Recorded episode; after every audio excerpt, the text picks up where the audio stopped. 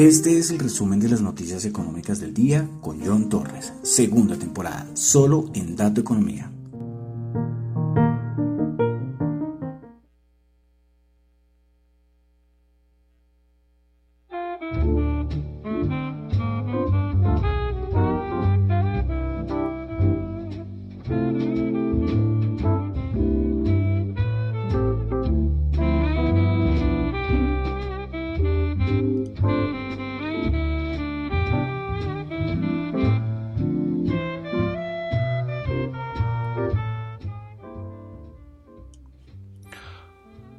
Buenas noches a todos. Son las 10.08 de la noche de hoy, jueves, jueves 9 de diciembre del año 2021. Mi nombre es John Torres y este es el resumen de las noticias económicas del día.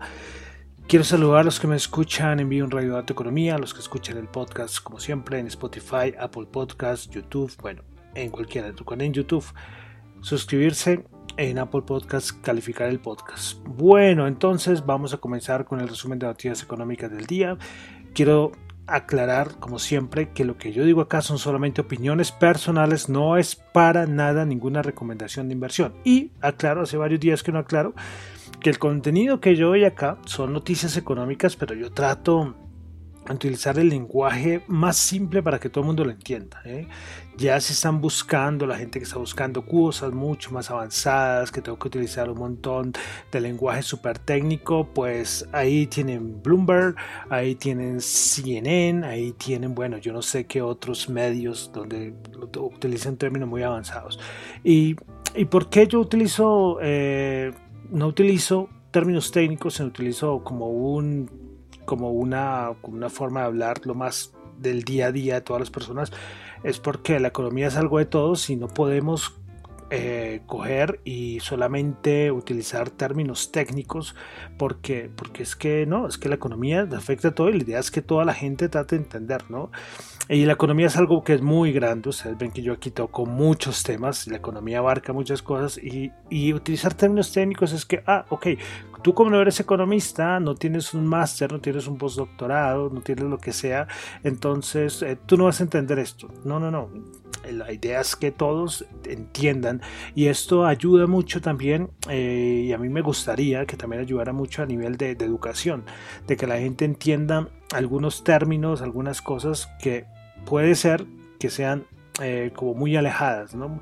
A nivel de terminología, y yo sé que cuando ustedes leen la prensa o, o por ejemplo ven un, noticiero, sí, eh, yo creo que hay muchos que utilizan mucha terminología técnica. Entonces, aclaro eso porque ves que sí me dicen, de verdad que me dicen, no, es que, John, es que si tú eres un programa de economía, deberías utilizar términos más económicos. Digo, lo siento, lo siento. Este programa, de cierta manera, pues es para todo el público, para todos, pero es menos para economistas y más para el resto de gente, de otras profesiones, para decirlo de alguna manera. Bueno, hago esta, esta anotación, de hace muchos días no la, no la hacía, eh, pero para aclarar, para aclarar que esto es para todos, ¿eh? para todos. Bueno, entonces vamos a comenzar rápidamente con, a ver, con el resumen de noticias económicas del día. Eh, Omicron, seguimos en las mismas, hoy la Organización Mundial de la Salud dijo que bueno, que lo de Pfizer, pues sí podía tener razón con lo de las tres dosis, eh, que podían ser las efectivas, pero, pero, pero que hay que esperar los resultados concretos, los más importantes. ¿sí? Entonces, el momento ahí estamos, de todas maneras en Europa, no sé si será por Omicron o qué, pero los casos aumentando mucho, ¿eh? mucho, mucho, mucho. Bueno, comenzamos con Asia, tuvimos datos de inflación en China del mes de noviembre. Pues el dato de inflación se ubicó en el 2.3%, ya el dato interanual, cuando se esperaba 2.5%. El otro dato, que no es el de precios de consumidor, sino el de productor, que el índice de precios de productor, se estimaba 12.1 y quedó en 12.9%. 12.9%. ¿eh? También tuvimos datos también de índice de precios del productor por parte de Japón. en Japón, perdón, 9%, esperaba 8.5%. Como vemos, Eh, recordemos que en los índices de del productor está todo lo que tiene, lo que necesita el, productor para llevar a cabo eh, lo que sea, a lo que se dedique, ¿no? Entonces, por eso es muy importante. Entonces, cuando sube todas las materias primas, todo lo que está pasando, commodities, todo esto, esto va, influye en el índice de precios productor y que tienen las las empresas cuando eso sube mucho, ¿qué, ¿qué, hacen? Pues recortar costos, no sé, dedicarse a solamente hacer ciertas cosas, dejar de hacer otras. O lo otro es seguir haciendo lo mismo y pues subir precios. Entonces ven la relación entre los índices de precios de productor y la inflación que se transmite. Bueno, pasamos ahora directamente a Norteamérica. Tuvimos dato de desempleo eh, los datos de subsidios de desempleo semanales, 184 mil, se esperaba 220 mil. Ya con este dato, este es el, el menor dato semanal de los últimos, ¿cuánto era? Como 50 años, una cosa así. Los continuos eh, 1.992.000 cuando se esperaba 1.910.000. En Estados Unidos el Senado ha estado y ocupadito en Estados Unidos pues eh, están en votación para aprobar el proyecto de ley que establezca el procedimiento para aumentar el límite de deuda. Hoy hubo una votación de 64-36 que aprobó, pero después hubo otra, pero esa sí no sé en qué, en qué terminó. Pero entonces está en ese momento en el Senado de los Estados Unidos. Bueno, pasamos aquí a Latinoamérica. Tuvimos en México dato de inflación. El, el dato mensual 1. 1.14%, eh, esperaba 1.02 y ya el interanual en México, imagínense la inflación, ya va en el 7.37%, eh, anterior 6.24%. Bueno, en Colombia hoy Fish Rating, la calificadora, reafirmó la calificación crediticia de Colombia en BB+. Esto lo ubica todavía en el debajo del grado de inversión con perspectiva estable. Bueno, pasamos ya a mercados. Hoy era un poco, estamos un poco relajaditos el día de hoy.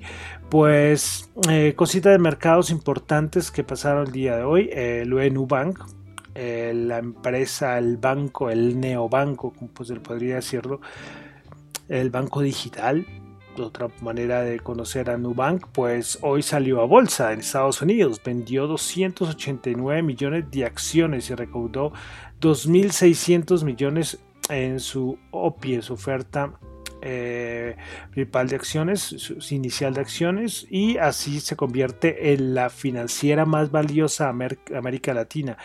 Y el, el CEO, el que está a cargo de, de Nubank, que es David Vélez, el colombiano, ya es de los hombres más millonarios de Colombia, porque es colombiano. Vive en Brasil desde hace mucho tiempo, pero, pero ya con, lo que recaudó hoy en Nubank, impresionante, impresionante, una de las OPIs más, más exitosas del año. Bueno, más cositas aquí de Colombia, hoy Ecopetrol eh, publicó un informe de dos páginas hablando sobre cómo va a ser sus inversiones para el año 2022. Eh, son varios puntos, se los recomiendo a los interesados que lo vean, pues toca varios puntos. Ecopetrol dice que va a invertir entre 4.800 y 5.800 millones de dólares en 2022. Esto ya es, em, es, aprobado por la Junta Directiva, está orientado al crecimiento rentable en la producción en el marco de la estrategia de la transición energética y continua del Plan Estratégico 2030-2030. Eh, también está, nombran a, lógicamente a ISA, recordemos que ya ISA y Ecopetrol ya están juntos. Eh, bueno, más cositas de, este, de esta información que nos dio Ecopetrol, pues esta inversión soportará una producción entre 700 y 705 mil barriles al día de hidrocarburos. Eh, también el 70% del total de estas inversiones es, son estimadas para, perdón, de este el 70% de las inversiones se destinará a proyectos en Colombia, mientras que el 30% restante será para proyectos de Estados Unidos, Brasil, eh, Perú. También este plan de inversiones del 2022 incluye inversiones en gas por 400 y 500 millones de dólares. Bueno, como les digo, les recomiendo que lo vean los que tienen Ecopetrol en su portafolio, que es muy importante. Y bueno, no solamente para los que tienen Ecopetrol en portafolio, sino para todo el país. Recordemos la importancia que tiene Ecopetrol a nivel de ingresos del país. Bueno, más cositas. Eh, hoy hubo reunión, asamblea. Recordemos que iba a ser la asamblea de accionistas del Grupo Sura. Pues aprobaron que Jaime Bermúdez, Jaime Bermúdez, Sergio Mikkelsen, Lina Echeverry, Carolina Uribe, pues serán los cuatro miembros que decidirán si se vende o no su parte en Nutresa en la OPA de Gilinski. Hoy fue muy discutido porque varios en esta junta de accionistas decían que querían más eh, dividendos, aumento de dividendos. Bueno, esto no siempre es la, mejor solución. sí, eh, eso no es repartir dividendos y ya, eso es un gran error. Yo siempre me acordaré del caso de la ETB cuando hace unos años eh, estaba otro alcalde, lógicamente, que desangró a la compañía repartiendo dividendos. Y claro, a la gente muy feliz, oh sí, eh, la ETB repartiendo jugosos dividendos, pero ¿de dónde salen esos dividendos? Por ejemplo, hay empresas que se endeudan, imagínense, se endeudan para repartir dividendos, uno de los grandes errores que podría ser, pero hay empresas que lo hacen, ¿sí? Eh, pero bueno, quería entonces comentar esto que pasó en la asamblea accionista del grupo Sura. Bueno, otra cosita importante fue lo de Tecnoglass. Pues es que hoy salió un informe de Hindenburg Research eh, sobre unas irregularidades en Tecnoglass y fue unas cosas eh, bastante fuertes lo que se rodó en, como información eh, pues bueno dicen que en este en este informe de Hindenburg Research, pues que Tecnoglass tendría conexiones con, el con carteles de cocaína y acuerdos familiares no revelados e irregularidades contables, o sea, unas cosas súper eh, fuertes. ¿eh? Vale decir que este Hindenburg Research eh, es interesante porque es que en Estados Unidos eh, vamos a decirlo de alguna manera, hay unos fondos que se dedican a, hacerle corto a las compañías. Entonces, eh, si las yo hago, o sea, yo estoy en corto, ir en corto es que normalmente uno va en largo, es cuando uno piensa que el activo va a subir de precio. Y en corto es todo lo contrario, que va a, bajar el precio. Estas compañías sacan unos informes súper fuertes y súper negativos para hacer bajar las empresas con mucha fuerza. Este Hindenburg Research también es conocido porque él sacó informes, por ejemplo, de Nicola, también sacó algo de, DraftKings, bueno. Y entonces, claro, cuando sale un informe tan negativo, este activo al cual es afectado cae con mucha fuerza. Hoy al final no sé cuántos, cuánto terminó cayendo, pero está alrededor del 40%, 42% cayendo Tecnoglass. Eh, ya los directivos de Tecnoglass pues dijeron que ya eh, iban a, lógicamente, a, presentar todo lo que les pidieran y, dar la cara frente a esta eh, situación. Pero fue algo, fue algo fuerte para el mercado el día de hoy y además que Tecnoglass había tenido un año buenísimo. ¿sí? Y esto pues así es un pequeño lunar en, el, en lo que va del año para Tecnoglass. Pero bueno, lo, lo comento. Bueno, entonces vamos ya a pasar a los mercados. Nada, hoy tranquilidad, ¿eh? tranquilidad.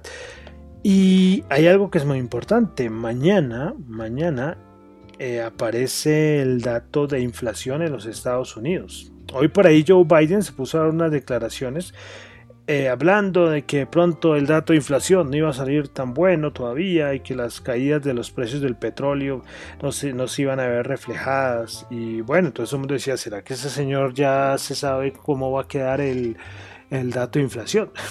Pero sí es un dato esperado, ¿eh? es un dato que puede mover mercado. Veremos el día de, de mañana a ver qué tal saldrá este dato de inflación, de inflación en los Estados Unidos. Y es que es muy importante por asuntos de, por ejemplo, Reserva Federal. es nada más y nada menos, ¿no? Y la Reserva Federal, eh, ahorita hay reunión también.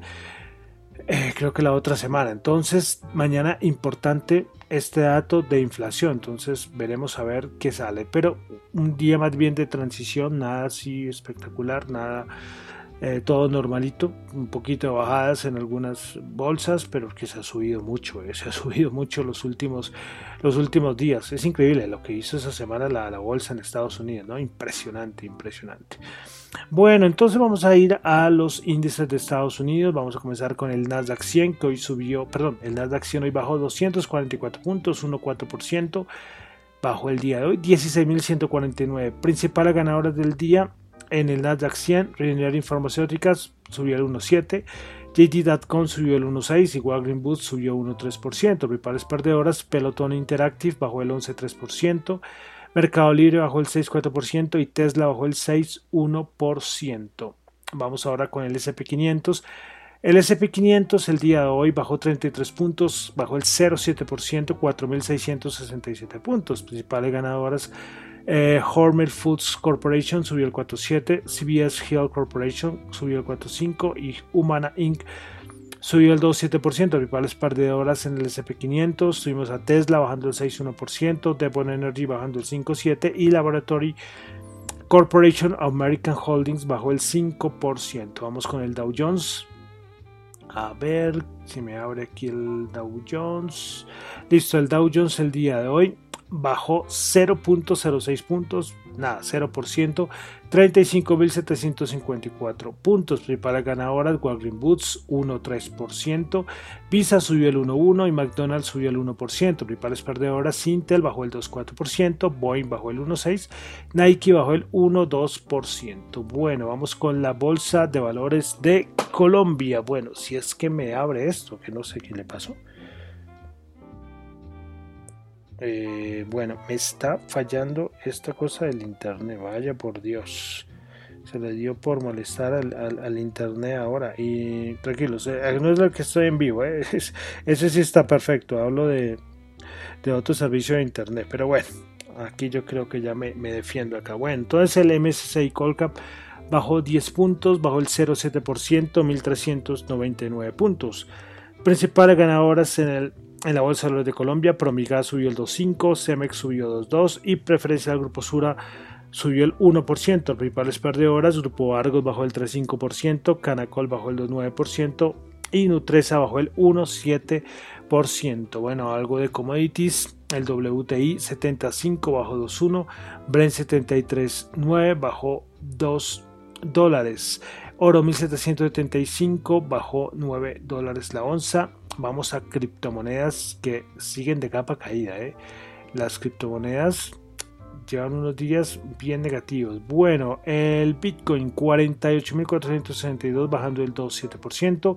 Ethereum 4.154 bajando el 5,2%. BNB 579 dólares bajando el 3,9%, Solana 180 dólares bajando el 4,6%, Cardano 1.3 dólares bajando el 5%, Ripple 0.85 dólares subiendo el 0.4%, Polkadot 27.4 dólares bajando el 5.4%, Terra 68.4 bajando 7.8%, Dogecoin 0.17 dólares bajando el 3.2% y Avalanche 89.3 bajando 4.1%. Hoy de criptomonedas voy a resaltar lo de lo de WhatsApp que parece que está haciendo unas pruebas, unos pilotos para eh, transmitir o pagar o enviar y recibir dinero, o enviar y recibir dinero, no, enviar y recibir criptos por medio de WhatsApp. Entonces, eh, es una empresa que está haciendo esto, está haciéndolo en, en Centroamérica, está haciendo esas pruebas, entonces eh, veremos, a ver, pero interesante, lo están, están usando creo que una stablecoin, si no estoy mal,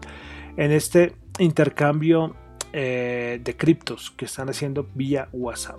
Bueno, entonces ya para terminar, como siempre, dólar 3.899 bajó 7 pesos. Bueno, ya con esto entonces termino por el día de hoy el resumen de noticias económicas. Recuerden que lo mío son solamente opiniones personales, no es para nada ninguna recomendación de inversión. Mi nombre es John Torres, me encuentran en Twitter la cuenta arroba John Chu y en la cuenta arroba Dato Economía. Y como siempre cerramos con música, vamos con una banda de Estados Unidos llamando, llamada Blink 182 con su canción I Miss You. Muchísimas gracias.